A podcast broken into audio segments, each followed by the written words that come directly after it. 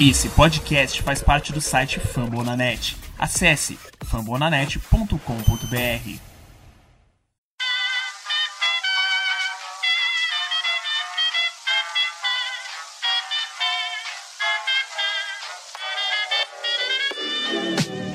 Mais uma rebatida forte. E ela tá fora daqui!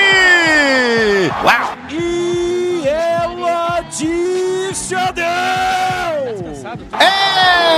Home run! Aquele abraço.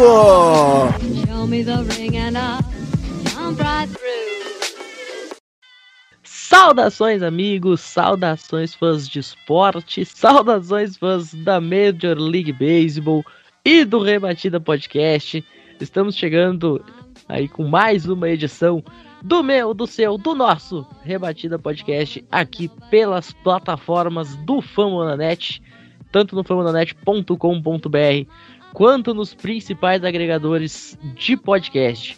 Hoje, quarta-feira, dia 6 de julho, estamos gravando num dia um pouquinho diferente, né? Ao invés de ser na tradicionalíssima quinta, estamos chegando hoje com o rebatida de número 179 para falar aí de muito beisebol nessa noite, quase adentrando já na madrugada de quinta-feira. Estou aqui hoje mais uma vez com o Guilherme Mitre e o Rodrigo Fidalgo para fazer essa edição do Rebatida Podcast. Meninos, muito boa noite. Grande prazer ter vocês aqui de novo junto comigo. E vamos que vamos, que hoje tem muito assunto legal para falar. Boa noite, Matheus Pinho. Boa noite, Fidalgo. Boa noite aí quem tá de casa aí ouvindo. Bom dia. É uma honra estar aí de volta com essa bancada sensacional para falar de beisebol, sentir saudades. E é o que o Pinho acabou de falar. Temos vários assuntos. Vamos em frente porque a temporada de beisebol não para. Né? Os times aí a cada vez já, vamos dizer, desenhando mais o que vai ser é, o meio né, do ano e o que, que vai se desenhar para outubro. Vamos em frente que realmente a gente está cheio de assunto para hoje. Salve Matheus, salve Guilherme, salve todos os ouvintes. É, estamos chegando para mais um episódio. A temporada está seguindo, está fluindo. O funil está sendo afunilado. As, os times para pós-temporada estão diminuindo cada vez mais. A briga está ficando cada vez melhor, mais disputada. Então tem tudo para ser um grande episódio, um grande resto de temporada. Já está chegando na metade. Daqui a pouco tem All-Star Game que inclusive a gente fez o melhor episódio de podcast na história. Todos os podcasts que existem, o nosso foi o melhor, disparadamente, o da semana passada. Modéstia à parte, logicamente, né? Sempre de forma humilde, eu vou concordar. Inclusive, eu quero deixar aqui um, um abraço pro João Oliveira, né? Que hoje não vai estar tá podendo participar com a gente. É, cara, quando eu falei no grupo do, do Rebatida que eu ia colocar o tema da vitória do Senna ali depois do nome do Bobichete, foi uma festa. Então, muito obrigado para todo mundo que apoiou a minha loucura, né? Vocês são realmente muito incríveis. Não, a gente tem que repetir mais esse, esse tipo de podcast. Aí chama, o, o Gui tem que estar presente também, tem que ser uma loucura esse, quando a gente for fazer desse. Pois é, é uma pena que eu não pude gravar. Eu lamento, mas é isso mesmo. Ficou sensacional. Quem não ouviu aí, não faça esse erro com a sua vida e já dê um play no último programa da quinta-feira passada, que o episódio ficou sensacional. Cara, eu consegui num episódio de beisebol colocar o tema da vitória do Ayrton Senna e a cena mais clássica e conhecida de The Office. 30 minutos, Matheus. No, no, no. Não, cara, aquilo lá foi impagável, simplesmente impagável. Mas hoje não vai ter sonoplastia, pelo menos não a princípio. Vai que daqui até o momento da edição eu resolva colocar alguma coisa. Mas o primeiro assunto de hoje, logo depois da vinheta, é, é para falar de Nova York, né, meus amigos? Porque os dois times de Nova York vêm de uma forma espetacular na temporada. Tanto um quanto o outro foram primeiros de cada liga a alcançar a marca das 50 vitórias. É, tem Miami numa ascensão fulminante. Tem também a crise lá na região da Bahia de São Francisco. A coisa tá feia pro lado do Giants. Tudo isso no Rebatida Podcast, logo depois da vinheta e do bloco de recados.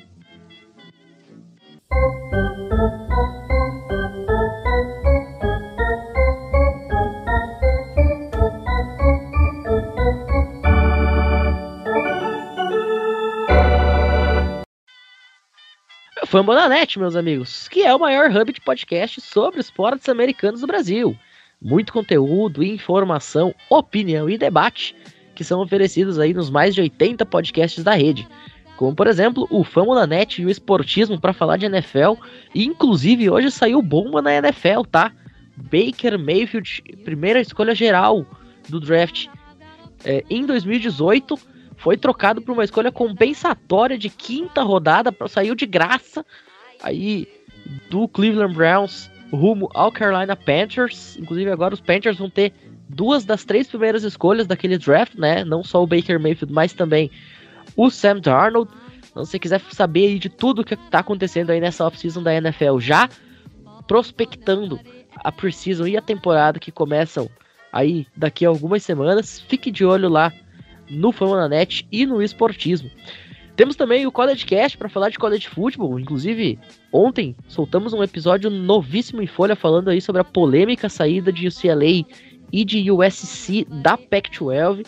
É uma decisão aí que vai mudar para sempre a história do college football como a gente conhece hoje. É o primeiro grande realinhamento de conferências que acontece desde o ano de 2010. Então você quer saber de tudo que vai acontecer e de quais motivos essas duas universidades é, tiveram para tomar essa decisão impactante e, e, de certa forma que não parece fazer muito sentido, né? Dois times da Califórnia indo jogar em Ohio, Michigan, tá lá tudo explicadinho para você.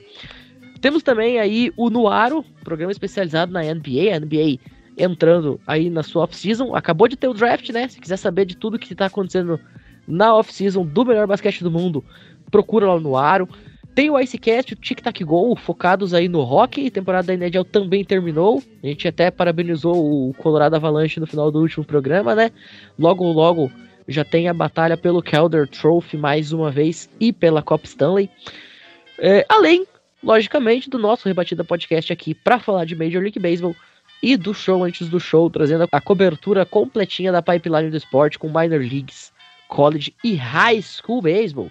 Inclusive, quero deixar aqui os meus parabéns para Ole Miss Rebels pela primeira vez campeãs da College World Series no masculino e também para Oklahoma Sooners campeã da College World Series no feminino, né, no softball.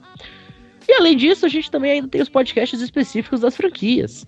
São 13 times representados na NHL, 15 na NBA, 23 na NFL e 21 na MLB como por exemplo o Braves Chapcast para falar de Atlanta Braves, o O's News para falar de Baltimore Orioles, o Soxcast para falar do Boston Red Sox, o Cubscast para falar do Chicago Cubs, o Orange the New Baseball para falar do Houston Astros, o Cast Royals para falar do Kansas City Royals, o Angels Cast para falar do Los Angeles Angels, o Dodgers Cast para falar do Los Angeles Dodgers, o Bruteco para falar de Milwaukee Brewers, o Twins para todos para falar de Minnesota Twins, o Yankees Brasil para falar do New York Yankees, o Moneyball Show para falar do Oakland Athletics, Phillies Mania para falar do Philadelphia Phillies, a Rádio Pirata para falar do Pittsburgh Pirates, o Padres Cast para falar do San Diego Padres, os Gigantes do Beisebol para falar do San Francisco Giants, o Cast do Marinheiro para falar do Seattle Mariners, o Podcards para falar do St. Louis Cardinals,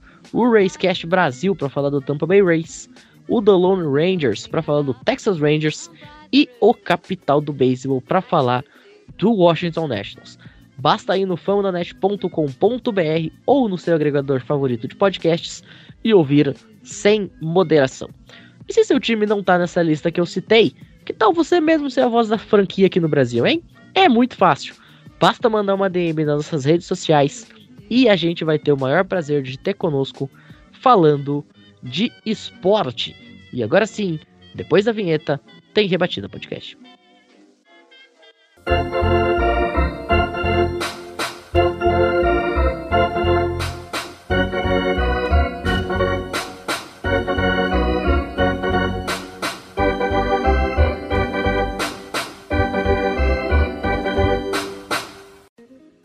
Bem, meus amigos. Agora sim, dando é, início de fato às pautas desta semana, eu queria já começar do jeito tradicional aqui do Rebatida Podcast, pedindo para vocês citarem a série mais interessante aí deste começo de semana, na opinião de vocês. Tivemos bastante séries legais, né, e com impacto bastante interessante na pós-temporada. Gui, Rodrigo, o que, que vocês têm para deixar de destaque aí pro fã do Rebatida Podcast? Bom, eu vou aqui dar esse início com a série entre Cardinals e Braves, uma série que ainda não se concluiu, né? Ao todo aí são esses quatro jogos, a série que está se passando em Atlanta. É, e ela foi uma série que ela teve início na segunda-feira, ela vai até na quinta-feira, né? É um, um duelo aí de vice-líderes das suas divisões. O, o, Braves na National League East está hoje com 48 vitórias e 34 derrotas, e o Cardinals na Central tem 44 e 39. É, todos esses dois times que não tem margem nenhuma para poder cometer erro, porque em teoria eles só vão estar tá se classificando para playoff através de vaga de wildcard mesmo, porque ao que tudo leva a crer, as divisões deles vão estar tá sendo ali é, em tese vencidas pelos Mets e pelos Brewers, né? É... Zico. Oi? Zico. ah, tá. É, mas então, enfim, é, os Braves que venceram os três primeiros jogos, né? O jogo 3 acabou agora, inclusive, um duelo de Max Fried contra Miles Nicholas, que hoje foram os que jogaram.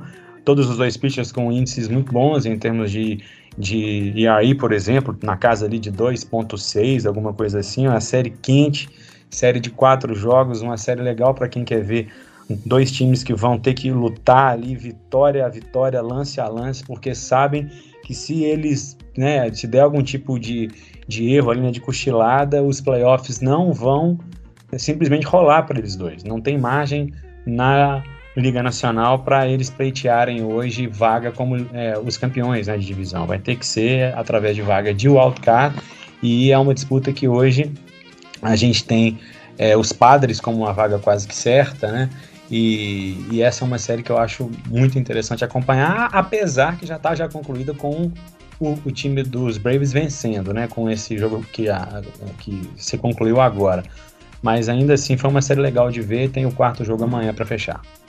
É isso aí, muito obrigado Atlanta Braves. Continue assim, por favor, varra, porque os Brewers não conseguem fazer seu papel. A gente olhando para os playoffs, uma série importantíssima que aconteceu esse final de semana foi Dodgers e Padres, né? Que é um, um duelo de divisão. E são os dois que estão duelando pelo, pelo título da, da divisão Oeste. É, por causa desse jogo e por causa das derrapadas que os Padres e os Giants, que a gente vai comentar, estão tendo, os Dodgers agora estão cinco jogos e meio de diferença na liderança. Acho que o, o que a gente pode falar mais sobre esse jogo é que os Padres foram com praticamente o, o, um dos melhores é, da rotação dele, só não foi o, o Musgrove, mas o Davis estava jogando e tudo mais. E o, os Dodgers também. O Gozolin jogou o primeiro jogo e assim, o que, que esse cara tá fazendo é, é absurdo. Porque ele é o menor né, ERA da, da liga, tá, só tem 1.54. Ele tem um recorde de 10 vitórias e 0 derrotas na temporada. Então, assim, é um absurdo que esse maluco tá jogando. Dodgers venceram a série de, por 2 a 1 até que foram jogos razoavelmente tranquilos. Foi um 5 a 1 o primeiro jogo, um 7 a 2 o segundo. Então. E aí perderam o último jogo por 4 a 2 Mas isso só demonstra ainda mais força e um poder de chegar na pós-temporada muito, muito favorito. Eu vou deixar como grande destaque uma série entre Angels e Marlins, Aí eu sei o que vocês estão pensando. Nossa, mas de novo ele vai falar do Angels, de novo ele vai falar do Marlins. Só fala desses dois times e aí os dois foram se enfrentar. Pois é. Por que, que eu quero falar de Angels e Marlins?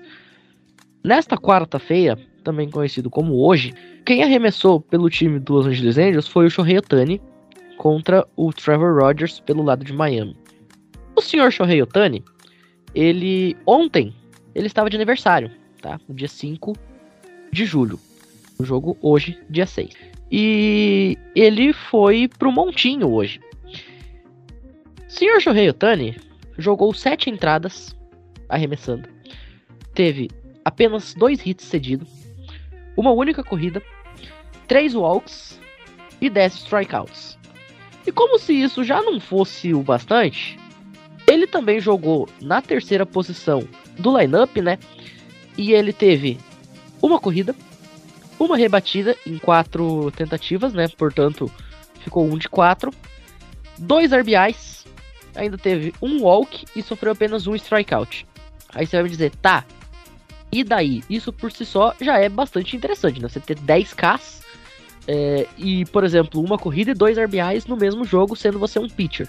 Cara, o hit que ele teve e que gerou dois RBIs foi o momento que o time garantiu a vitória. O Shohei arremessa sete entradas de forma absolutamente fantástica e ainda tem tempo para garantir a vitória para ele mesmo. Eu não aguento mais chegar aqui toda quinta-feira, toda quarta-feira e falar que o Shohei bateu o recorde. Parece que, que quer ser arriscado. Toda semana a gente chega e fala de uma nova proeza do Shohei. É simplesmente inacreditável o que esse japonês joga de bola. É, assim, não tem muito o que. é isso que você falou, Pinho, não tem muito o que a gente acrescentar, né? Eu que comecei a ver o, assim, o beisebol mais, assim, né, com aquela constância e tal, no ano passado, é, e eu vi né, aquela temporada histórica né, do Otani para MVP, etc é, ver ele fazendo esse tipo de coisa é muito legal, porque eu posso dizer que eu dei a sorte de ter começado lá no beisebol vendo um talento completamente geracional mesmo, como a gente já falou em outros podcasts. Falar bem aqui do Otani é, já é quase que clichê, porque você vê um cara que está indo tão bem no montinho, ele tendo ano, passado mais de, de 40 home runs, e esse ano ele está sendo um pitcher tão consistente, é um negócio que a gente vai cair lá mais uma vez aquele nosso lugar comum de falar bem do Otani, né? É, mas não tem como não falar, ainda que seja lugar comum, que seja óbvio, que seja clichê, citar o Otani em mais um jogo que ele joga não só bem, mas que ele faz um negócio inacreditável, com muitos strikeouts, com muita rebatida, com muita corrida, e, e exatamente como você falou agora, corridas decisivas, é um negócio que a gente tem muita sorte de ver esse cara estar tá em campo na mesma geração que a gente, né? Acompanhar isso tudo ao vivo é um negócio inacreditável. A gente tem sorte, a palavra é essa. Eu só vou falar uma coisa. Agradeçam todos os dias de suas vidas por terem nascido na mesma época que Shohei Otani. Só isso. Vamos de estatística então? Nesse jogo que eu citei, o Shohei Otani se tornou o primeiro jogador desde que os RBIs se tornaram uma estatística oficial em 1920. Eu vou repetir primeiro jogador desde que o RBI se tornou uma estatística oficial em 1920 a ter 10 strikeouts como pitcher, 2 RBIs como rebatedor e ainda roubar uma base. Nós estamos em 2022, ou seja, nos últimos 102 anos, ninguém tinha feito isso até hoje. O Shohei Otani foi lá e fez. Além disso, ele com esses 10 strikeouts em 7 entradas que ele teve, ele se tornou o primeiro jogador em muito tempo. Eu não consegui encontrar a estatística exata, me faltou tempo para procurar exatamente desde quando, mas até onde eu consegui voltar eu não encontrei. Então, assim, já há alguns anos isso não acontecia. Se tornou o primeiro jogador a conseguir retirar 15 jogadores em ordem, tendo 10 strikeouts sem ceder uma corrida herdada. Porque a corrida que ele cedeu não foi earned run tá? Foi simplesmente uma corrida, não foi earned run. Além disso, ele agora está com 28 entradas completas e 2 terços, sem ceder uma corrida herdada. E ele estava com 21 entradas completas e 2 terços sem ceder corrida até o momento que o Miami conseguiu a sua primeira de hoje. E para fechar ainda esse combo Shohei Otani, ele bateu essas duas corridas quando o jogo estava 1 a 1 ele bateu dois RBIs quando o jogo estava empatado. E aí, por isso que eu falei que ele gerou a vitória para ele mesmo. Ele bateu esse RBI, que gerou, portanto, o placar para 3 a 1 E por isso ele saiu com a vitória. Como eu falei, cara, eu não aguento mais falar que o Shohei Otani tá fazendo história. Tá se tornando algo tão recorrente que tá se tornando maçante. É toda semana a gente fala, ah, o Shohei Otani, o que, que ele fez? Ah, ele fez história. Porque, ah, porque ele se tornou o primeiro jogador a fazer XXX coisa. Ah, se tornou o primeiro jogador desde o Baby Ruth a fazer isso, isso e aquilo. Ah, se tornou o primeiro jogador desde que Guaraná era vendido com rolha a fazer não sei o que. Cara, é, é bizarro. Simplesmente chorrei. Otani.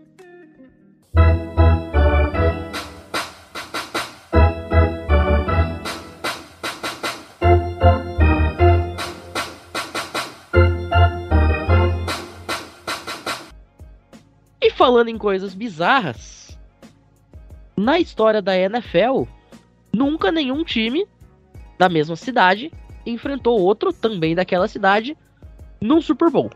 Na história da NBA também nunca aconteceu.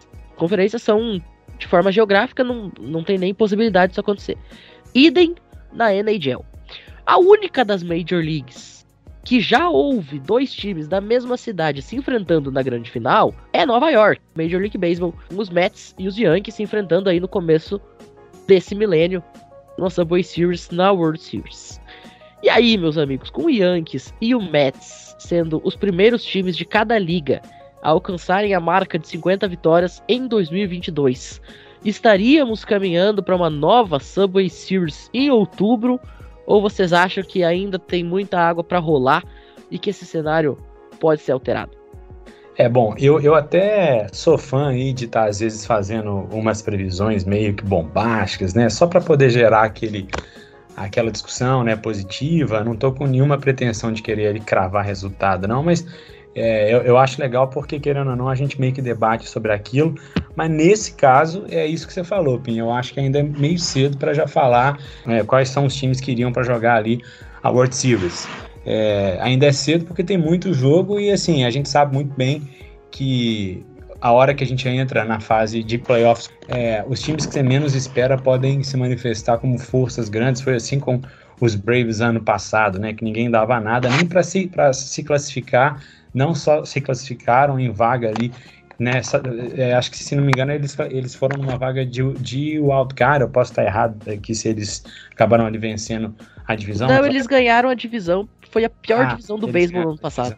Isso, mas foi com um, um, um, número menor ali de vitórias em é, relação... É, foi com um recorde bem fraco. Bem fraco. É, e aí acabou que no, no final das contas chegaram aonde, né, chegaram, na época que eles foram tirar os Dodgers, ali mesmo eu já falei, é, agora chegou, já era. Tem aquele outro clichê que eu não vou querer ficar rendendo aqui muito o assunto, que o Mets é o, o Mets, então eu juro que eu vou tentar sair fora desse tipo de clichê, não sei se eu vou, vou conseguir enquanto eu estou tecendo aqui o meu comentário, mas é, é aquela história, né? Eu acho que tem muito time que vai entrar em playoff e que vai se manifestar como força que a gente não estava ali esperando. Tem alguns times que já estão é, vamos dizer, né, consistentes nesse sentido, que podem ser realmente ameaças maiores. É, e aí, falando de Mets, que é o que mais importa, é, tem gente voltando, e eu estou falando de Max Scherzer, né? Voltou depois de sete semanas na IL, né? Uma super adição aí né, para rotação, não precisa falar nada desse cara. Meteu 11 11 Ks no, no jogo que eles tiveram terça-feira, né, se não me engano, contra o Cincinnati Reds.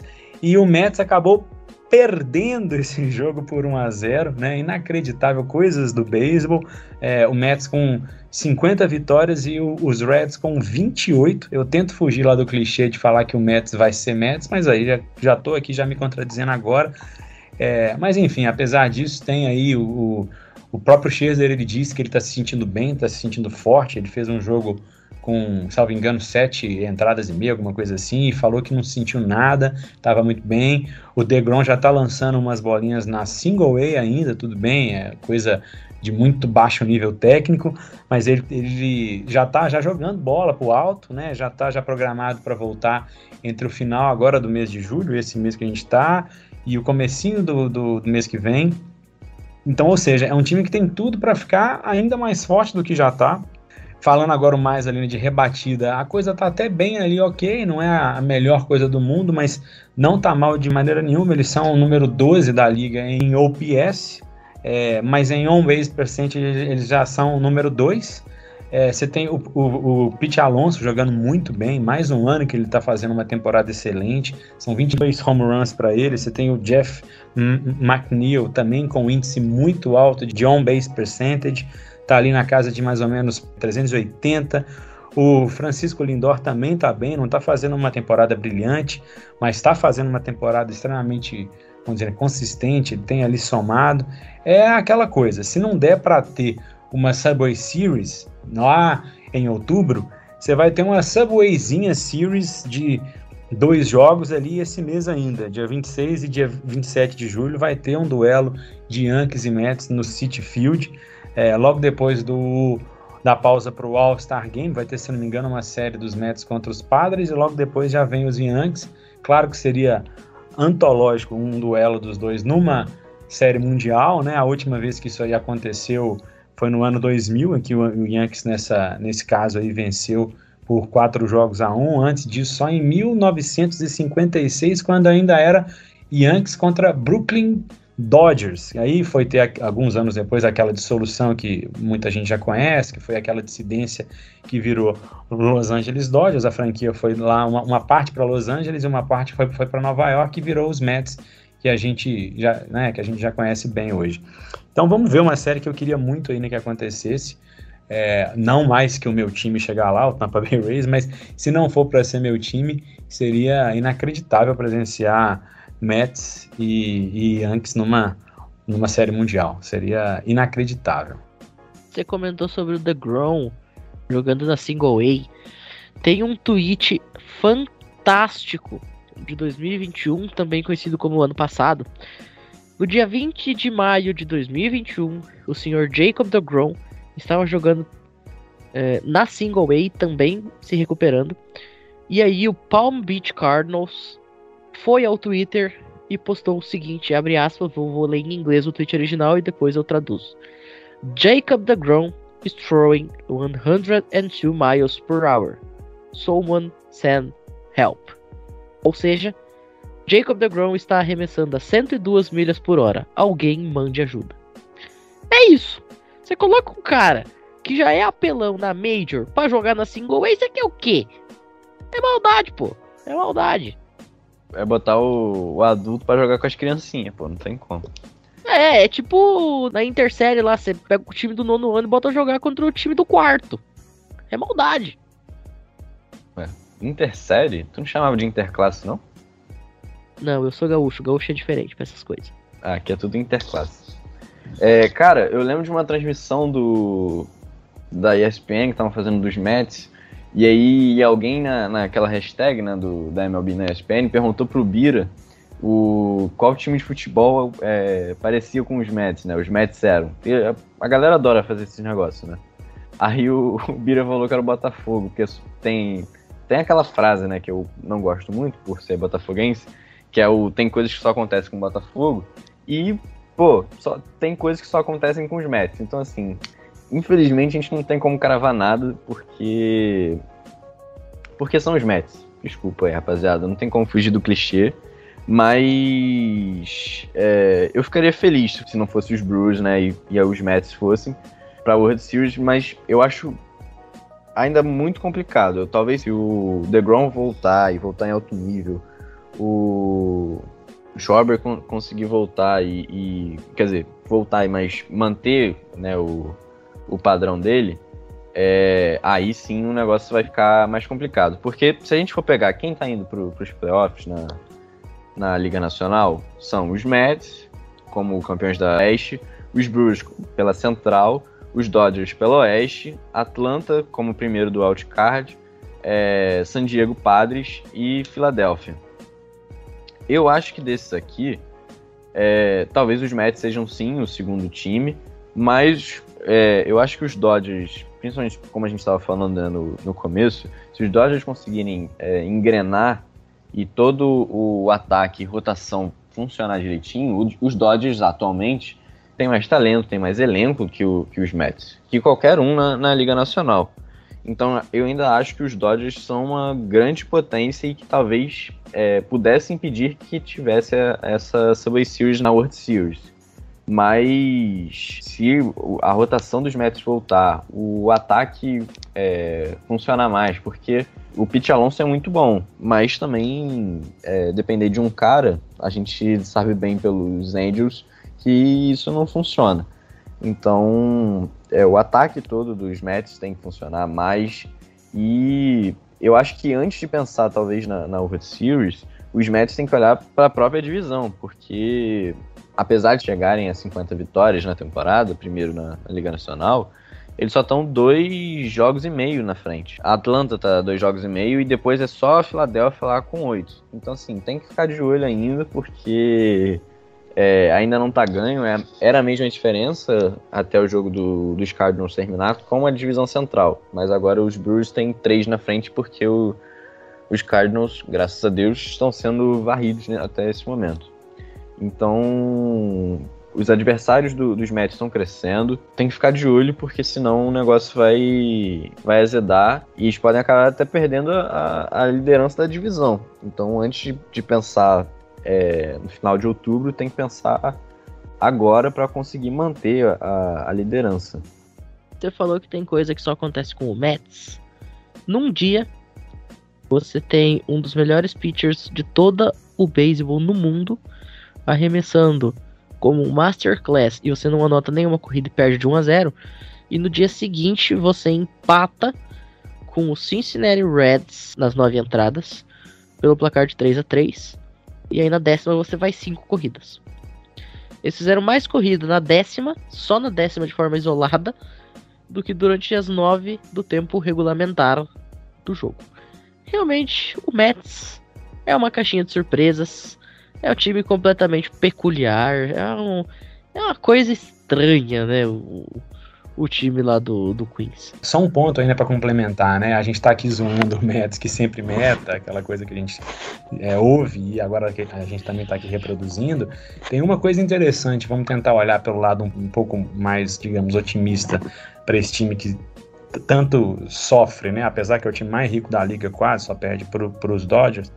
Mas assim, é quase que a mesma coisa. A gente vai até falar mais na frente do que, que isso quer dizer em termos aí, dizer, de valores financeiros. Mas olhando pelo lado positivo para eles, seria esse momento que a gente está tendo esses dois incrementos lá na rotação, é um timing perfeito. Vai ter a volta do Scherzer e uma quase volta do Degrom no momento crucial, né, que é o meio exato ali da temporada. Você ter uma adição desses dois caras em qualquer momento é uma coisa né, que nenhum time da MLB tem hoje. Mas não é uma lesão que os dois tiveram, que eles vão estar tá voltando na beira de playoff, que já tem aquela carga de será que eles vão estar tá voltando bem? Não. Eles vão estar tá ali voltando no momento que ainda tem muito jogo pela frente.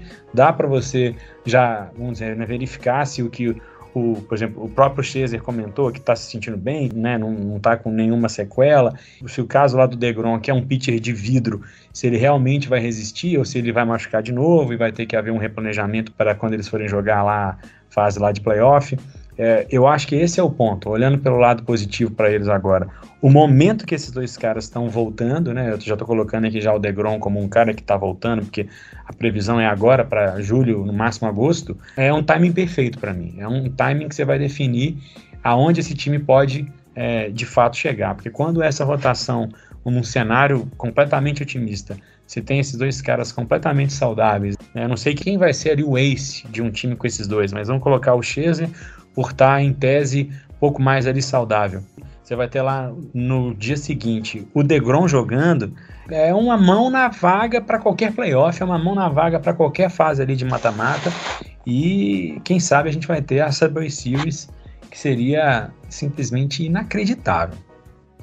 É, eu concordo muito com, com o Gui. Eu acho que se tivesse um ano para escolher do, dos Mets para para ir, é esse, entendeu? É esse o ano. Tem que aproveitar o, o elenco, a rotação. Esse ano seria excelente para os Mets irem. Só me corrigindo, tinha falado do Schwarber, é, é o Scherzer e... e outra coisa que eu ia falar antes era que se por acaso existir a Subway Series na World Series, infelizmente aí não tem como dar para os nossos Mets, galera. Desculpa, mas o, se for assim, os Yankees vão levar. Se chegarem lá também, né? porque os Yankees nos últimos anos mas enfim, era só isso para comentar, que senão vai ser. Foi quanto, Gui? Foi 4x1 quando teve? Foi exatamente 4x1 no ano de 2000 e eu te agradeço muito por essa zicada aos Yankees, meus rivais aí na divisão. É, galera, vai ser 4x0 Yankees. 4x0 Mets, uma varrida inacreditável na World Series de 2022. Já que nós estamos falando de Yankees, vocês viram as estatísticas dos rebatedores do Yankees nos últimos jogos? Achei que tu ia falar do Galo de novo. Eu, Pinho, só uma coisa que eu vou aqui falar em, em, em, tempo real, né? Já nesse formato meio que quebrando a, a pauta, igual a gente está aqui fazendo. É, Yankees que nesse momento está vencendo do Pittsburgh Pirates por 15 a 0. Nona entrada, eles estão com bases cheias e dois eliminados. Acaba de sair mais uma corrida. 16 a 0. Mas são os Pirates, né, amigo? Calma. Olha só, Nos últimos 11 jogos, Aaron Judge, ponto .128 de batting average, ponto .535 de OPS. Gleyber Torres também nos últimos 11 jogos, ponto .200 de batting average, Mendoza Line para ele, ponto .546 de OPS. Aaron Hicks, últimos 10 jogos, ponto .143 de batting average, ponto .473 de OPS. José Trevino, últimos 15 jogos, ponto .125 de batting average, 444 de OPS. Anthony Rizzo, últimos 11 jogos, ponto .118 de batting average, 701 de OPS. Josh Donaldson, últimos 28 jogos, últimos 28 jogos, ponto .184 de batting average, 541 de OPS. Azaya Kainer Falefa, últimos 10 jogos, 226 de batting average, 552 de OPS. E a cereja do bolo, últimos 13 jogos de Joey Galo, 0.031 de batting average, ponto 215 de OPS. Nos últimos 13 jogos, o senhor Joey Galo bateu para 0.031 de batting average. Não, esse maluco é surreal. Mas, pô, se tem um momento na temporada que eles podem se dar o luxo de cair o ritmo, é agora, entendeu?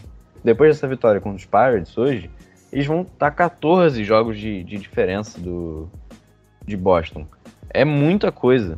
Eles podem se dar esse luxo de, de oscilar agora, nesse momento. O que não pode é no final da temporada, aí tá com, com isso e aí de cara pros playoffs e aí o, ataque chegar completamente frio no, e vai ser eliminado na primeira rodada que disputar. Mas, pô, se tem um momento que eles podem se dar esse luxo de, de ir um pouco mal, é agora, porque 14 jogos de diferença é muito difícil de buscar. É praticamente impossível, pô. Cara, se você botar eu num uniforme pinstripe, com um bastão na mão e um capacete na cabeça, e me largar lá dentro do Yankee Stadium, eu vou bater mais do que o Joey Galo. Cara, 0,31 é medíocre num nível assustador. Gente, a gente não tá falando de 0,31 de 31%, não, é 0,031, é 3,1% de aproveitamento. De cada 100 vezes que ele vai algum at bat, ele tá rebatendo 3. Mas aí, Pinho, fica aí calmo que tem o Pirates para salvar. Hoje teve inclusive home run do, do, time inteiro praticamente. E entre a lista de quem hoje anotou em home run, quem é que também foi lá para deixar o seu? Beisebol é home run. Se fosse pra pensar, ele jogava xadrez. e falando aí de alguns números, só para dar uma comparação de tudo que vocês já estão aí já pontuando, né? O, o Galo que, que hoje ele foi para o seu décimo home run e o senhor Aaron Judge anotou o trigésimo. Joey Gallo, que hoje ele conseguiu 19 RBIs, e o Aaron Judge conseguiu 4 hoje, só hoje, que chegou a 64. Então, 19 RBIs para o Sr. Galo e 64 para o Sr. Judge. Todos dois os outfielders de um mesmo time. É inacreditável a disparidade de dois jogadores que são inclusive da mesma posição, né? Campo externo todos dois. E com índices tão discrepantes um, um do outro. Ao contrário do Mineiro, esse aí não é forte vingador. Falando em ascensão e disparidade, o time que tá com uma certa disparidade aí nos últimos jogos é o Miami Marlins, né? Miami Marlins a gente já dava. Que gancho, meu amigo, que gancho.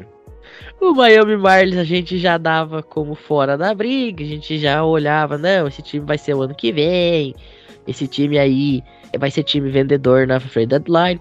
Do nada os caras varreram duas séries seguidas, ganharam seis jogos consecutivos. Estão agora só a dois do ponto 500 e três e meio atrás do ponto de corte do wild card da Liga Nacional. Ainda dá para o senhor Sandy Alcântara e o senhor Pablo Lopes pensarem na pós-temporada? Ah, Matheus Pinho e meu amigo Rodrigo Fidalgo, que honra, né? Que bom que é falar do, dos Marlins mais uma vez. Eu que também sou de um time da Flórida, eu que também eu, eu torço para um time da Flórida não só no beisebol como na NFL, né? Os Dolphins. É, a gente outro dia estava falando dos Marlins aqui, uma coisa de um, um, mês atrás mais ou menos. É um time que está seguindo firme e forte, né? Nesse ano. Obviamente, quando a gente fala que está firme e forte, é obviamente guardadas as proporções, a gente vai estar tá falando melhor agora. Um time que tem o quinto menor orçamento da liga inteira, 83 milhões de dólares ao ano.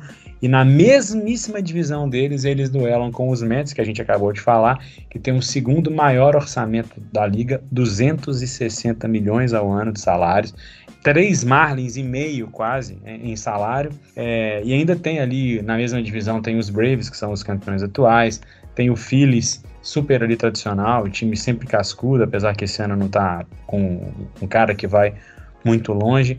E é o que a gente já estava falando, né? É um sucesso que, nesse caso, ele passa, literalmente ele passa pelas mãos do Sandy Alcântara. Não vou nem falar dos índices dele de ERA agora, por exemplo, vou falar mais é de rendimento, que é uma coisa que não se fala tanto dele. Ele, ele tem uma média de 7,25 entradas para cada jogo.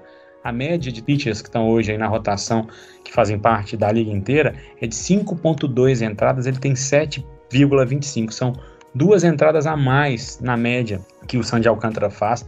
Ele tem 123 entradas nessa temporada, é muita coisa. Agora sim eu vou falar do ERA dele, tá na casa de 1,82, é o terceiro da liga inteira.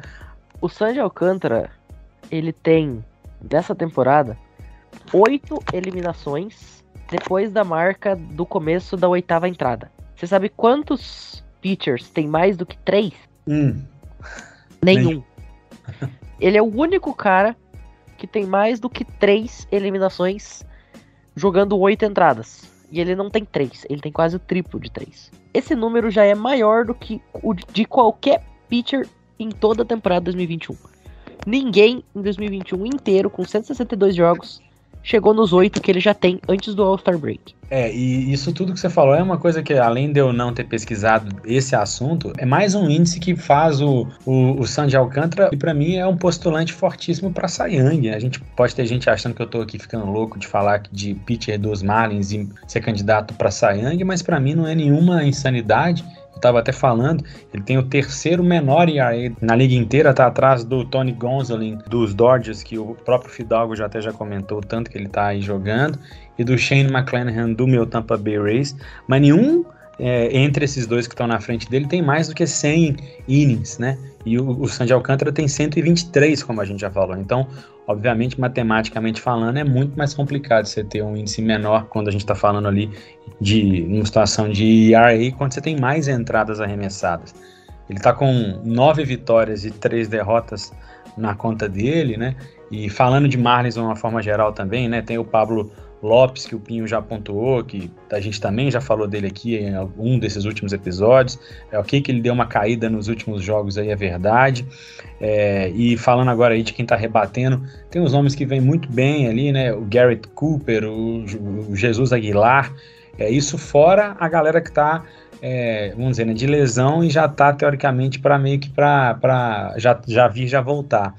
É, o, tem o próprio Soler, né? Tá com uma inflamação na, na cintura, ele tá para voltar até o final aí, agora desse mês, inicinho de, de agosto também. Ele já tá fora tem alguns dias. Tem o Jess Kissom Jr., que é um segunda base que joga muito, menino novo, tá com uma lesão nas costas, também tá para já voltar esse mês.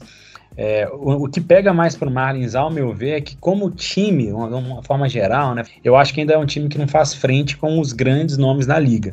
É, e as próprias estatísticas mostram isso. Eles são o 19 da liga em on-base percentage, são o 15 em OPS. É aquele time que hoje é, é meio ali de tabela do ponto de vista coletivo, mas é aquele negócio, é seguir o trabalho, é um time que não tem recurso, como a gente já, já até falou, mas tem que seguir com o que tem feito, né? É muito ali importante que se renove com esses medalhões é, que o time tem, né? O próprio Sandy Alcântara, o próprio Jazz, essa galera toda que tem feito um, um, trabalho bom é fazer o que o próprio Tampa Bay Rays chegou lá no Vander Franco, encontrou um talento na Farm System e meteu nele um contrato de 13 anos. Ofereceu obviamente uma grana alta para isso, mas você segura ali o que você tem ali né, de talento. Se os Marlins eles fizerem isso, para mim eles têm uma condição muito clara de fazer frente com os times que eles enfrentam mais lá na divisão.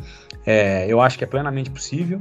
Seria ótimo, seria bom para a liga de uma forma geral você ter uma nova força, uma nova entre aspas, já foram campeões, inclusive aí né, de World Series, mas uma força é, nova, pelo menos, vamos dizer, na história recente, né? Uma, um mais outro candidato aí que pode ameaçar os mais ali, né, tradicionais, Mets, etc., como a gente já falou. É, eu torço muito para isso, inclusive. É, eu concordo bastante com o que o, o Gui falou, até na hora que eu tava escrevendo para lembrar de algumas coisas na hora de que fosse falar aqui. Eu botei, se manter essa base e não vender geral, aí sim, meu filho, aí nos próximos anos o time vai bater de frente com, com todo mundo. Porque você vê esse time hoje, ele ainda não bate de frente com Dodgers, com os Mets, com o próprio Brewers, não bate, sim, de fato. Mas mantendo o que eles têm, principalmente é, na rotação, e trazendo mais jogadores pro ataque, para ser um negócio realmente forte, esse time tem tudo para nas próximas temporadas brigar nas cabeças e, e talvez até ser favorito, porque ter uma rotação é, excelente como é com o Alcântara e o Lopes iniciando um jogo, você torna tudo mais fácil pro, pro seu time. Só falta o ataque contribuir e ajudar esses dois. Em relação a chegar na pós-temporada, há um mês atrás eu não acreditava nada, nada que os Marlins poderiam ir para pós-temporada. Porque para mim eu só botava na disputa Filadélfia, St. Louis e, e, os Giants. Mas hoje, principalmente, é, a gente ainda vai falar muito da queda do São Francisco, mas todos ali em cima, Filadélfia, St. Louis e São Francisco tiveram uma queda muito grande nesses últimos jogos. E com as varridas que os Marlins tiveram, fez o time agora só estar tá três é, jogos do corte, que hoje quem tá entrando seria o, os Phillies, né? Então, assim, se os Giants e, e, os Cardinals continuarem com essa queda, e o próprio Phillies também, e os Marlins na crescente, muito forte que eles estão, é, leva muita chance de entrar no wildcard. E, pô, o Guilherme falou um negócio que é muito muito certo, é bom para a liga, é bom para todo mundo que o menos para esses times que não iriam é bom para todo mundo que os Marlins vão para pós-temporada. A divisão leste da Liga Nacional vai ser uma divisão com Mets, Marlins fortes, é, Atlanta também, vai ser uma divisão fortalecida, que aí o que a gente falava que, pô, há uns anos que era a pior divisão da liga, vai talvez, sei lá, quem sabe, ser uma das principais, que a gente olha muito para oeste, a gente começa a olhar para o lado leste, não sei, quem sabe. Mas assim, é, é, é bom para todo mundo os Marlins e cada vez mais times, né? Como a gente teve o Seattle aparecendo também como uma, uma força um tempo atrás, mas infelizmente não seguiu. É, então é, é muito bom para todo mundo e né, a gente tem sempre que lembrar que ninguém odeia os Marlins. É fato isso também. Os Marlins, é sempre bom a gente falar que os Marlins são muito fofinhos. Então, todos aí na torcida pelo Miami Marlins os Marlins são muito fofinhos, é ditado do Rebatida já. Bom, logicamente eu quero muito ver o Marlins lá. Se vai acontecer é outra história, mas ia ser muito bacana. Agora, um time que não tá muito bacana é o São Francisco Giants. É um time que fez uma temporada histórica no passado, batendo recorde de vitórias em um único ano. Essa temporada a coisa não tá legal, já tá aí 10 jogos e meio atrás do Los Angeles Dodgers. Uh, esse número deve até aumentar, porque o Dodgers tá ganhando e o, e o Giants tá perdendo mais uma. São só duas vitórias nos últimos 12 jogos. Tomou uma varrida do Chicago White Sox e tá tomando uma paulada do Arizona Diamondbacks. Uh, são seis derrotas consecutivas, hoje indo para sete. Uma baderna total na Bahia de São Francisco. Como explicar esse São Francisco Giants? E mais importante, tem recuperação? Numa das mais fortes aí, vamos dizer, divisões da, da liga, né? Para mim, a, a, segunda divisão mais forte, a, primeira, é, eu já falei várias vezes que eu acho que é a American League East, né? Yankees, Red Sox, o próprio Tampa Bay Rays, o, o, os Blue Jays e os Orioles. É, você não pode vacilar, né? É uma divisão você não tem margem para erro. Estou falando aqui uma coisa trivial, mas que tem time que parece que não conhece isso. Exatamente seriam o próprio Giants, né? Nesse caso, você tem hoje os Dodgers aí que abriram uma relativa ali vantagem, passou já de, de 50 vitórias, já estão com 51. Depois você tem na sequência o Padres com 47 e o, os Giants que ano passado venceram a divisão com 107 vitórias, hoje estão fora dos playoffs, estão com 40 vitórias, então já são 11 jogos atrás aí do Dodgers. O corte hoje para ir para os jogos de pós-temporada são 44 vitórias dos Cardinals, né? Isso estou falando a situação ainda de momento. Então tem uma grande possibilidade, já fazendo uma projeção para o final ainda da, da nossa temporada regular, que os Giants não se recuperem a tempo e fiquem fora dos playoffs, né? Você tem o Tatis aí voltando, para os padres, né? Não tem uma data muito certa, mas já está já brincando também de rebater. O próprio Braves aí que teve um início um pouquinho aí turbulento, já meteu a segunda marcha, já está engrenado de vez. O Cardinals vem relativamente regular, né? É até complicado falar isso depois que o time perde o terceiro jogo seguido. É, é óbvio que tem muito jogo, mas eu acho que está um pouquinho aí complicado. Eu vejo hoje o Giants como um time que não soube se reerguer das adversidades que fazem parte de qualquer tipo de franquia, né? A aposentadoria do Buster Posey foi um choque que eles ainda, na minha visão, não se recuperaram. A saída do Chris Bryant, a saída do, do próprio Kevin Gausman. Você soma isso a um jogo aí que defensivamente é horroroso, a palavra é forte, mas é essa mesmo. Erros diversos, né? Teve um lance no jogo contra os White Sox, a gente estava aí mais cedo falando e fora do ar, que era para ser uma um lance na primeira base, você já tem que já eliminar, era um lance de uma ground ball fraca. O primeira base mandou pro pitcher, o pitcher eu não lembro agora o nome, ele não conseguiu segurar a bola, um lance que seria uma vergonha até na single way. E aí o cara acabou chegando na primeira base, salvo engano foi o Gavin Sheets, e ele tendo chegado na primeira base, ele foi ali avançando, não lembro se ele roubou uma base e tal. E aí, moral lá da história, esse erro que o cara chegou só, entre aspas, só na primeira base, ele acabou chegando ao plate, anotou a única corrida e os Giants perderam esse jogo. É, no jogo seguinte, o Jock Peterson foi ali pegar uma fly ball facílima, aquela bola que é só o cara ali pegar, né, matar ela lá na luva. Ele não conseguiu ele calcular a, a distância direita. Ele passou da bola e a bola passou por cima dele. Se esse lance anterior ia ser uma vergonha na high A, na esse lance que eu tô falando agora seria uma vergonha para uma temporada de high school. Assim, a bola passou por cima da luva do cara de um jeito imperdoável para um jogador de Major League Baseball. Então, em último na quantidade de corridas evitáveis, isso é até ali uma estatística um pouco esquisita, mas ela existe, né? É quantas corridas que você poderia não sofrer se a sua defesa trabalhasse direito. Eles estão em último nesse critério. Estão no final lá da tabela em diversas outras estatísticas defensivas. Para mim, só o Carlos Rodon que está jogando bem é, deve ter ali se arrependido um pouco. Se bem que não, porque o salário dele faz ele jogar pelo menos. Se ele não tem nenhum tipo de motivação pelo time, ele tem pela grana. É, o ataque vem muito mal, tá rebatendo mal, né? Ah, você ter a lesão do próprio Brandon Crawford não é uma desculpa para isso. Para mim são vários detalhes que comprometem a temporada inteira do time e para mim é um time que não vai chegar em playoff, só um milagre que vai colocar eles lá. E para mim esse milagre não vai rolar. Os Giants para mim estão fora dos playoffs da temporada de 2022. Tá estranho quando a gente olha para um time que foi tão bem ano passado, tá desse jeito, né? E aí é, a gente entender o, o que está acontecendo com o time, quando você vai pesquisar lá na, na parte do, do Giants no site da MLB, a parte de lesão é um negócio absurdo, você fica assustado. É muita gente. É, há dois dias atrás também, pô, um tanto de gente que entrou. Parece que, sei lá, uma crise no, no elenco do Giants Covid, é muita gente também. Mas eu, ao contrário do Guilherme, eu ainda acho que. ainda acho possível, porque só estão um jogo e meio atrás, por mais tenham essas questões de é, a má fase e jogadores de, com lesão, eu ainda acho possível. Acho difícil, porque não tem jeito. O beisebol é um esporte muito mental. Exige muito dessa parte.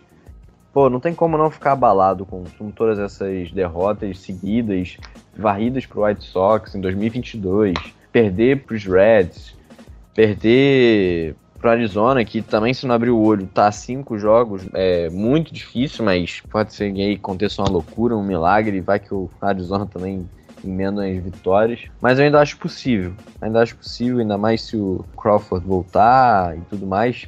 Mas hoje em dia não tem como se salvar ninguém dos Giants. Você não salva ninguém do ataque. tá difícil você achar alguém ali bem. Eu acho que o Giants só tá esperando o Natan voltar pra começar a ganhar de novo pra ele poder ficar insuportável. E dito isso, a gente vai encerrando o Rebatida Podcast de hoje. Que, Rodrigo, mais uma vez, muito obrigado pela participação. Podem deixar o recadinho final e até semana que vem. Valeu, Matheus, valeu, Fidalgo. Uma honra ter feito aí esse programa junto de vocês, a meus amigos tão especiais. Valeu a quem tá aí em casa aí, né, ouvindo, né? Faz tempo que eu não cito o Twitter que a gente mais usa, é o arroba RaceCastBrasil. Né, quem tá afim de ver algumas tweetadas ocasionais, a gente não posta tanto, mas quando tem jogo a gente costuma postar, especialmente quando tem uma transmissão. É, dá uma chegada lá. Uma curiosidade aí para fechar o programa, num dia 6 de, de julho, como hoje, no ano de 1933, o primeiro jogo de All-Star Game estava sendo ali né, disputado é, no Comiskey Park. É, Baby Ruth jogou esse jogo, um dos primeiros All-Stars, né, obviamente selecionados para esse primeiro jogo, meteu um home run de duas corridas. Achei um gancho relevante, considerando que daqui a algumas poucas semanas o, o All-Star da temporada de 22. Um abraço e até semana que vem. Valeu, Matheus, valeu, Gui, valeu todo mundo que teve a paciência de escutar até aqui. É, eu não tenho a curiosidade muito, muito da hora, assim, como o, o Gui trouxe, mas meu aniversário é dia 30, quem quiser eu tô aceitando a camisa do Yelit. Manda, entra lá em contato com arroba Cervejeiro no Twitter e dá aquele salve que eu passo tudo. Tamo junto, valeu. Você tem que pegar uma camisa do Corbin Burns, isso sim. Não, mas aí eu vou mudar o nome do perfil, pô. Corbin Burns Cervejeiro. Ó, oh, fica aí a dica, hein? Bom, já que o Gui falou da data do All-Star, marque na sua agenda. 18 de julho, Home Run Derby. 19 de julho, o jogo em si. National League Stars e American League Stars. É o All-Star Event. A gente já sabe quem vai ganhar o jogo, né? Sim, a liga que não ganha o World Series ganha o jogo. É sempre perfeito, assim. Perfeito, perfeito, Matheus, perfeito. E vai ser e... americana de novo esse ano. Exatamente. Alto lá, alto lá, calma lá. é apenas fatos, Guilherme. Apenas fatos. A Liga Americana ganha tudo que é o Star Game. Vai ver os últimos anos de World Series. Bom, é nesse clima pastelão que a gente se despede. Muito obrigado por todo mundo que ouviu a gente até aqui. E até a próxima. Valeu!